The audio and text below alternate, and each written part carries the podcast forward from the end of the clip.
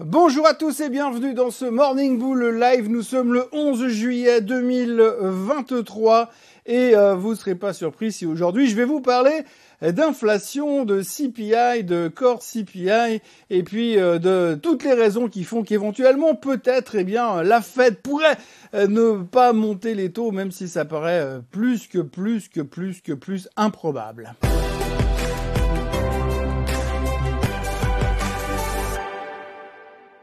Donc on l'a dit et répété depuis plusieurs semaines, les experts sont convaincus, absolument convaincus que la Fed va monter les taux dans deux semaines. C'est une surprise pour personne, c'est une quasi-certitude. Je crois que les taux sont à quasiment 92% de certitude pour l'instant. Mais nous, aujourd'hui, on s'occupe et on se préoccupe d'une seule chose, les chiffres du CPI de demain. Alors aujourd'hui, il y aura le CPI en Allemagne qui va sortir. Mais ça, on s'en fout parce qu'on sait que de toute façon l'inflation en Europe, elle veut pas baisser pour l'instant et qu'on sait que la BCE va continuer encore pour les siècles et des siècles à monter les taux. Mais nous, on s'occupe surtout de l'inflation américaine et c'est ce qui a préoccupé et ce qui préoccupe les marchés depuis euh, le début de la semaine, depuis hier matin. Alors aujourd'hui, on se prend déjà la tête en se disant oui, mais potentiellement que la Fed, elle pourrait faire quelque chose de positif si les chiffres du CPI de demain sont plutôt encourageants. Alors c'est quoi quelque chose de positif? Eh bien c'est euh, continuer à monter les taux en juillet parce que ça c'est une quasi-certitude. Puis ensuite encore une fois au mois de septembre et puis après arrêtez là. D'ailleurs il y a Madame Daly de la Fed de San Francisco qui a clairement exprimé hier que pour être sûr que l'inflation soit définitivement morte, reste au fond du carton, eh bien il va falloir monter encore deux fois les taux. Ça c'est une quasi-certitude offerte maintenant par une des membres actives de la Fed. Et puis ce soir, nous aurons Monsieur Bollard qui va parler. Monsieur Bollard, c'est le pire des hawkish que l'on peut trouver euh, dans les membres de la Fed aujourd'hui. Donc ne vous attendez pas à des choses rassurantes.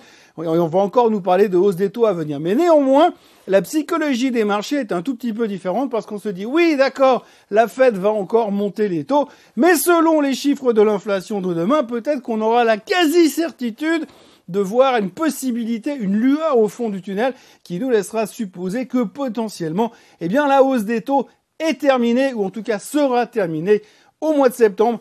On s'accroche à ce qu'on peut. Hein. J'ai un peu l'impression quand même que depuis un an, on fait que de s'accrocher à l'espoir que quelque chose se produise.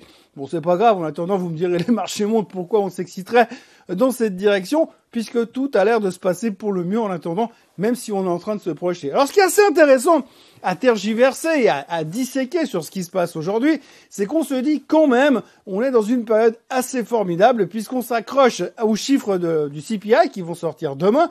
Alors, on va regarder deux chiffres. Hein. Le CPI, le normal, on attend 3,1%, et puis le CPI, le core CPI, celui qui exclut en gros tout ce qui bouge un peu trop euh, violemment, style l'énergie, euh, les loyers et la bouffe. En gros, euh, le reste c'est un peu tranquille, mais celui-ci c'est celui qui est plutôt stable, on va dire. Donc celui-ci, on l'attend à 5%. Bref, sur ces deux chiffres-là, eh bien, on se dit peut-être qu'en fonction de ces chiffres-là, la Fed va prendre une décision à laquelle on ne s'attendait pas. Alors bon, on peut se poser aussi des questions parce que je rappelle pour mémoire que M. Powell a dit lors du dernier meeting de la Fed, il y a quatre semaines en arrière, qu'il lui faudrait six semaines d'analyse de chiffres économiques pour prendre une décision à peu près sensée lors du prochain meeting de la Fed qui a lieu dans deux semaines. Vous avez compris? Quatre semaines, plus deux semaines, six semaines. Résultat, il prendra pas de décision quasiment avant le mardi matin du meeting de la Fed. Mais nous, et les experts en finance, eh bien, on continue à croire qu'on va peut-être anticiper les décisions de M. Powell parce qu'on sait beaucoup mieux que lui. Donc hier, les marchés étaient légèrement en hausse. En attendant l'inflation, les volumes, c'est zéro. Personne ne fait rien.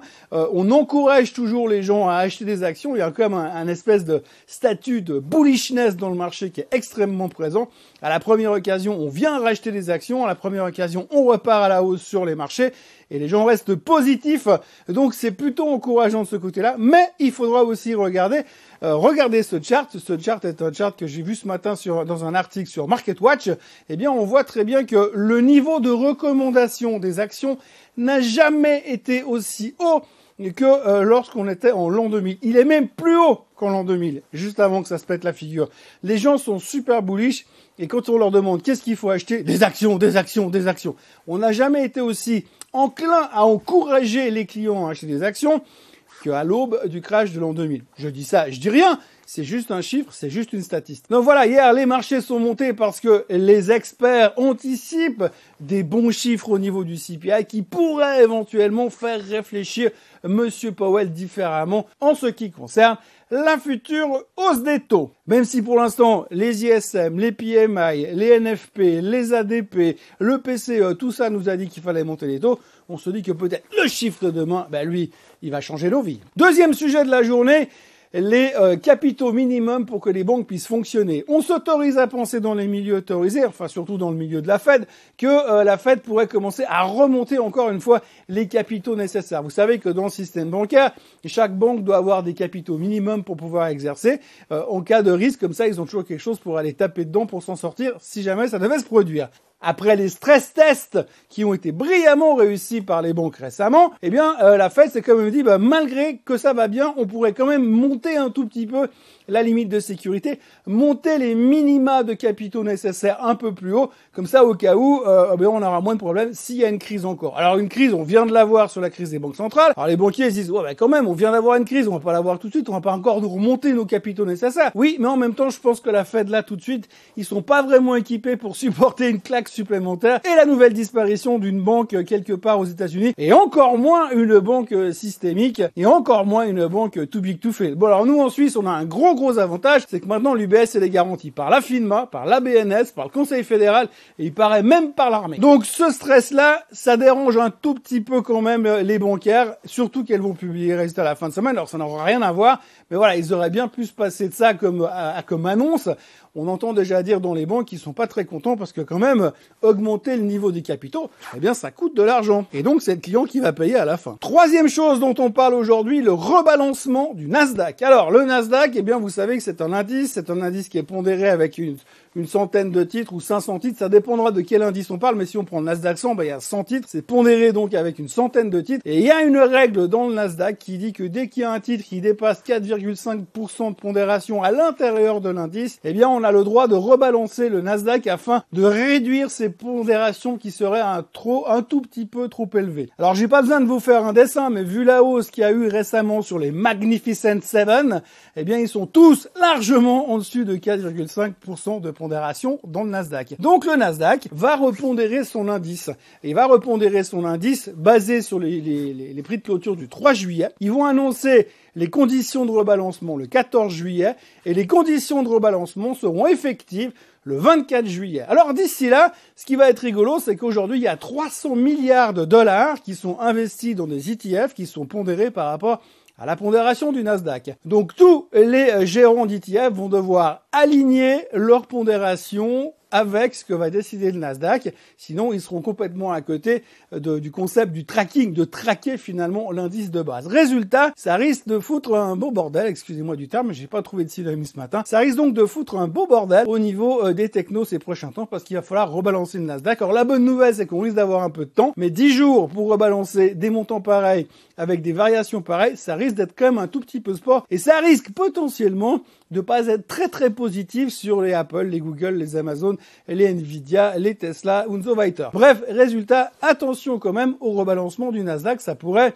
piquer un tout petit peu. Alors on parle pas de 30% de correction, non, mais il pourrait y avoir des gros mouvements qui pourraient déranger un petit peu le marché dans sa quiétude estivale. Et puis alors la dernière nouvelle du jour qui occupe tout le monde, eh bien c'est euh, monsieur Zuckerberg et monsieur Musk qui sont en train de jouer à celui qui a la plus grosse puisque euh, depuis le lancement de Tweets, le nouveau Twitter made in Facebook ou made in Meta qui est sorti en début de semaine, enfin en fin de semaine dernière, eh bien du coup ça cartonne dans tous les sens puisque Tweets a atteint les 100 millions d'utilisateurs plus vite que ChatGPT l'a fait à l'époque et tout ça sans l'intelligence artificielle que du coup eh bien ça fait baisser euh, le trafic sur Twitter et Musk n'est pas content. Alors déjà il est pas content parce qu'il a l'impression qu'on lui a un tout petit peu piqué le concept de Twitter, même si c'est pas lui qui l'a inventé à la base. Il a un peu l'impression que c'est juste du copier-coller et puis que euh, Zuckerberg profite d'une occasion et donc ça lui plaît pas. Alors déjà qu'ils avaient un combat de MMA qui était euh, prévu, maintenant on s'autorise à penser que Monsieur Musk a proposé de comparer certaines parties de leur corps